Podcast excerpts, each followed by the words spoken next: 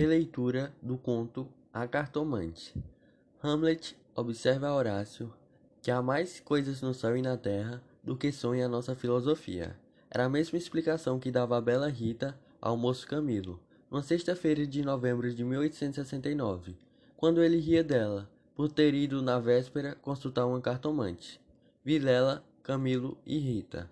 Três nomes, uma aventura e nenhuma explicação das origens. Vamos a ela. Camilo era um jovem moço que tinha ido passar as férias na casa do seu grande amigo Vilela, que era casado com a doce e bela moça Rita.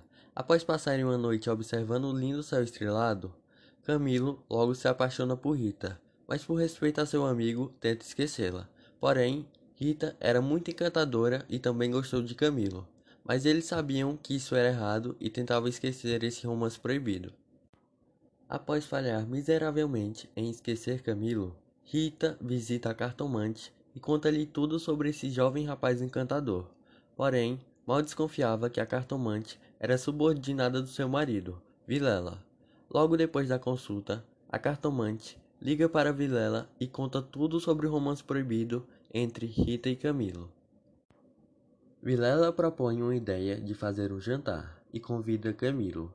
Desconfiado, não queria ir, mas decidiu ir após uma conversa com a cartomante. Chegando lá, ele entra e janta normalmente. Após todos jantarem, eles decidem abrir um vinho e beberem, mas mal imaginariam que Vilela colocaria uma droga no vinho, para que Rita e Camilo apagassem. Após eles apagarem, Vilela liga para a cartomante e ela vai de encontro com ele. Eles amarram os corpos desacordados de Camilo e Rita em uma cadeira e tampam sua boca para que não possam pedir ajuda. Após acordarem, Vilela revela que sabia tudo sobre o romance dos dois e resolve revelar que a cartomante era sua subordinada e que contava tudo para ele. Vilela resolveu matá-los e fugir para ter uma vida com a cartomante.